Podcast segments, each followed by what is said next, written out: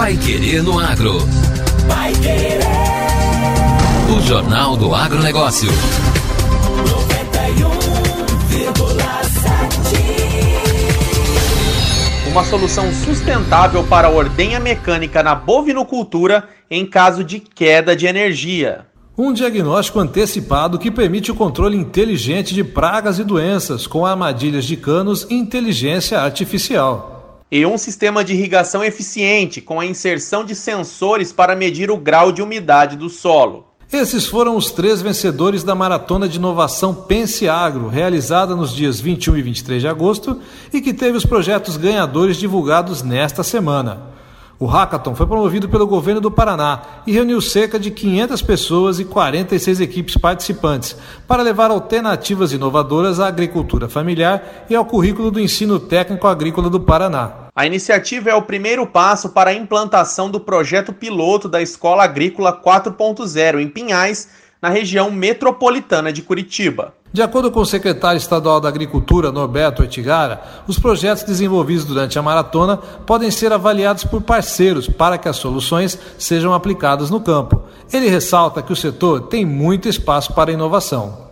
Chegando aí tecnologias novas na forma de a biotecnologia moderna, a nova genética, a genômica, a nova mecanização, especialmente a digitalização no campo são todas ferramentas que vêm ajudar a reduzir a penosidade do trabalho. Não sabe o que é isso? Vai aprender. É penoso, é força bruta, e força bruta não resolve nada. Hoje em dia, nós temos que aplicar é ciência, conhecimento, por isso que já da nossa agricultura, que cresce consistentemente, que representa 35% do PIB do Paraná esse ano, 22%, 23% do Brasil, ela, ela continua crescendo forte, grãos, proteínas animais, madeira e tantas coisas, fibras, e ela vai continuar gerando oportunidades e ela precisa de conhecimento e inovação. A proposta era que as equipes desenvolvessem soluções voltadas para as áreas de energia renováveis, uso e reuso da água e horticultura em condições climáticas adversas. A ideia é que elas sejam aplicadas tanto na escola, que funcionará como um laboratório de práticas inovadoras, como nas pequenas propriedades rurais do estado. O presidente da FETAEP, Marcos Brambila, destacou a qualidade dos projetos apresentados pelas equipes participantes. Eu estou uh, assim, surpreso com a quantidade e qualidade do conteúdo que veio, o envolvimento dos mentores, o envolvimento dos parceiros, Está todos os alunos ansiosos pelo resultado e nós ansiosos para saber quem foi que criou tudo isso. E criaram projetos fantásticos que dá para a gente aproveitar. E a agricultura familiar, o Paraná, a agricultura paranaense pode, sem dúvida nenhuma, usufruir disso e poder crescer ainda mais, a gente poder ter esses projetos se transformando numa dimensão muito maior do que ela foi pensada inicialmente dentro do Hackathon. Um time de jurados escolheu as 10 melhores iniciativas, selecionando os destaques de cada área. Entre os finalistas, três foram escolhidos vencedores, que vão receber prêmios em dinheiro, consultorias e aceleração no programa Startup Level 1 do Sebrae Paraná. A primeira colocada foi a equipe Electrical, que projetou uma solução sustentável para a ordenha mecânica na bovinocultura, uma alternativa para a queda de energia e que também traz economia na conta de luz.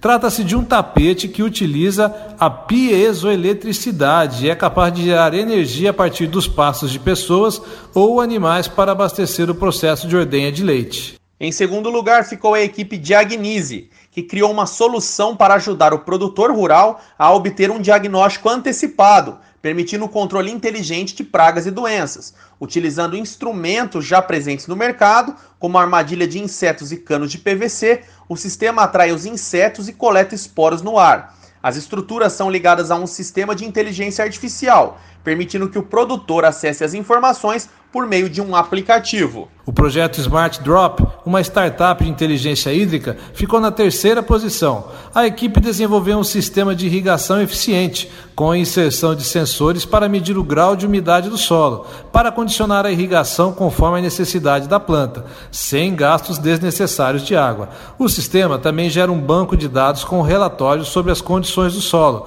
e o volume de água despendido em cada cultura. Todos os projetos desenvolvidos no Hackathon ficarão disponíveis no site www.penseagro.pr.gov.br. E ainda falando em inovação, o governo do estado lança hoje, às três da tarde, em evento online, o projeto de criação do Laboratório de Inovação do Sistema Estadual de Agricultura do Paraná, o SEAGRE. A partir de agora, serão realizadas várias outras atividades virtuais de sensibilização sobre o tema. Depois, a Paraná Projetos fará o protótipo do laboratório. O Laboratório de Inovação iLab Agro é a primeira experiência do setor público brasileira voltada ao tema agronegócio. O evento terá palestras de representantes do governo, como o secretário da Agricultura e também da Embrapa, Frisia Cooperativa Agroindustrial e Banco Mundial, que falarão sobre as experiências em laboratórios de inovação. As inscrições para acompanhar o evento de abertura e as demais palestras são gratuitas e podem ser feitas no site agrogov.live. L-I-V-E. Vai Querer no Agro. O Jornal do Agronegócio. Associações e pequenas cooperativas poderão comercializar produtos nas ceasas do Paraná. A partir de agora, associações e pequenas cooperativas vão poder comercializar produtos nas ceasas do Paraná. O governador Ratinho Júnior assinou na última segunda-feira lei que regulamenta a participação dessas entidades no comércio atacadista de hortigranjeiros no estado. O projeto define que haverá processo licitatório para a utilização do espaço para pessoa jurídica. O prazo definido de permissão é de 25 anos. Para a pessoa física, a ocupação será admitida com a comprovação de ocupação como produtor rural individual, podendo pertencer à associação ou cooperativa. O prazo da autorização remunerada de uso nessa modalidade pode ser de 1 a 5 anos. Segundo o texto, produtores da agricultura familiar, quilombolas e indígenas podem participar desse processo. A direção da SEASA fará nos próximos 120 dias um recadastramento de todos os permissionários e particulares autorizados que atuam no mercado. Nesse período de 120 dias, será indicada uma comissão por parte dos produtores rurais para trabalhar com a direção da SEASA para potencializar o espaço de comercialização junto ao mercado produtor, favorecendo assim a agricultura familiar. Agora, no Pai Querendo Agro. Destaques finais. STF mantém veto à liberação automática de agrotóxico. Por unanimidade, os ministros do Supremo Tribunal Federal, o STF, decidiram manter a suspensão parcial da Portaria 43, publicada em fevereiro deste ano pelo Ministério da Agricultura e que prevê a aprovação tácita de defensivos e fertilizantes químicos no país. A medida, segundo o governo, visava regulamentar a lei de liberdade econômica, mas foi questionada pelos partidos Rede Sustentabilidade e PSOL e foi suspensa em decisão monocrática do ministro relator do processo, Ricardo Lewandowski, em abril. Em acórdão, publicado na noite de segunda-feira, o STF avalia que a medida fere o princípio constitucional da precaução e a Lei 7.802-1989, que regulamenta o mercado de agrotóxicos no país. A norma, ponto tribunal, abre aspas, estabelece diretriz incontornável no sentido de vedar o registro de agrotóxicos, seus componentes e afins, com relação aos quais o país não disponha de métodos para desativação de seus componentes, do modo a impedir que os resíduos remanescentes provoquem riscos ao meio ambiente e à saúde pública. Participaram do julgamento, além do relator, os ministros Dias Toffoli, Celso de Mello, Marco Aurélio, Gilmar Mendes, Carmen Lúcia, Luiz Fux, Rosa Weber, Roberto Barroso, Edson Fachin e Alexandre de Moraes. E termina aqui a edição número 111 do Pai Querer no Agro. Voltamos amanhã com mais notícias do agro regional e nacional. Uma excelente quarta-feira a todos e até amanhã novamente aqui na 91,7. Tchau, tchau. Você ouviu Pai Querer no Agro. Vai querer.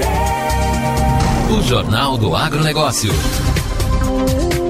Contato com o Pai Querer no Agro pelo WhatsApp 999941110 ou por e-mail agro@paiquerer.com.br.